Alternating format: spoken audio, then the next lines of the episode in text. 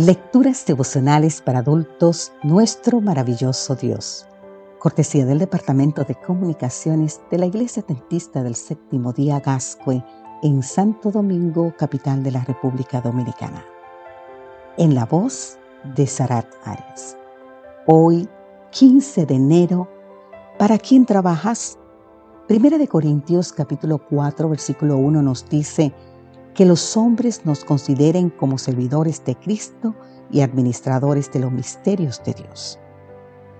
¿Te has preguntado alguna vez de dónde sacó Moisés la paciencia necesaria para soportar las severidías del pueblo de Israel en su peregrinación a través del desierto?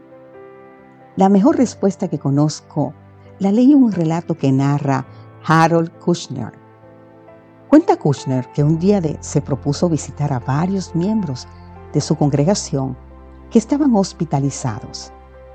Para poder cumplir con este deber, decidió cancelar un paseo con su familia. Cuando fue al hospital, resultó que dos de los enfermos habían sido dados de alta. Otros dos estaban dormidos y él no quiso despertarlos. Otro tenía el cuarto lleno de familiares y amigos y él no quiso importunarlos. Solo pudo hablar con uno de ellos, pero esta persona lo que hizo fue quejarse de sus dolores y culpar a Dios por sus achaques. Desanimado por lo que consideraba una tarde perdida, el rabino caminaba por los predios adyacentes al hospital cuando fue sorprendido por el saludo de un vigilante. El hombre estaba cuidando lo que parecía ser un edificio abandonado Movido por la curiosidad, el rabino le preguntó por qué estaba vigilando un edificio en esa condición de abandono.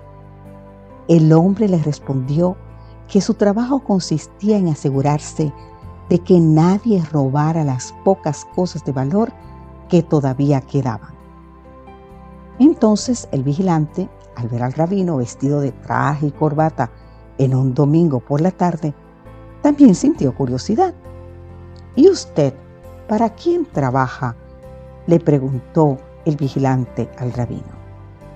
Ya el rabino iba a responder cuando cayó en cuenta que las implicaciones de la pregunta, ¿para quién trabaja usted? Entonces sacó de su billetera una tarjeta de presentación y mientras la entregaba al vigilante le dijo, amigo, aquí está mi número telefónico.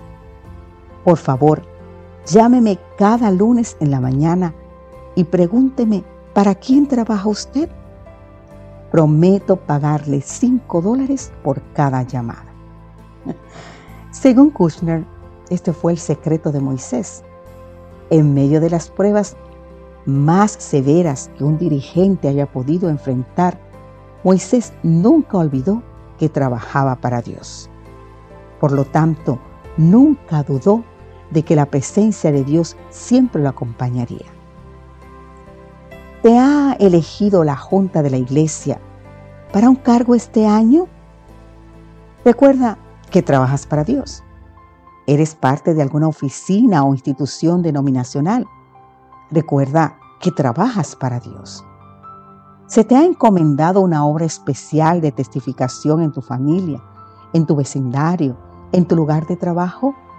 Recuerda que trabajas para Dios. También recuerda que no importa las pruebas que tengas que enfrentar, es a Dios a quien sirves y que Él nunca te abandonará.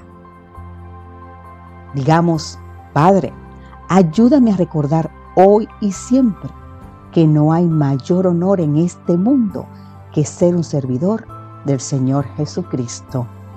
Amén.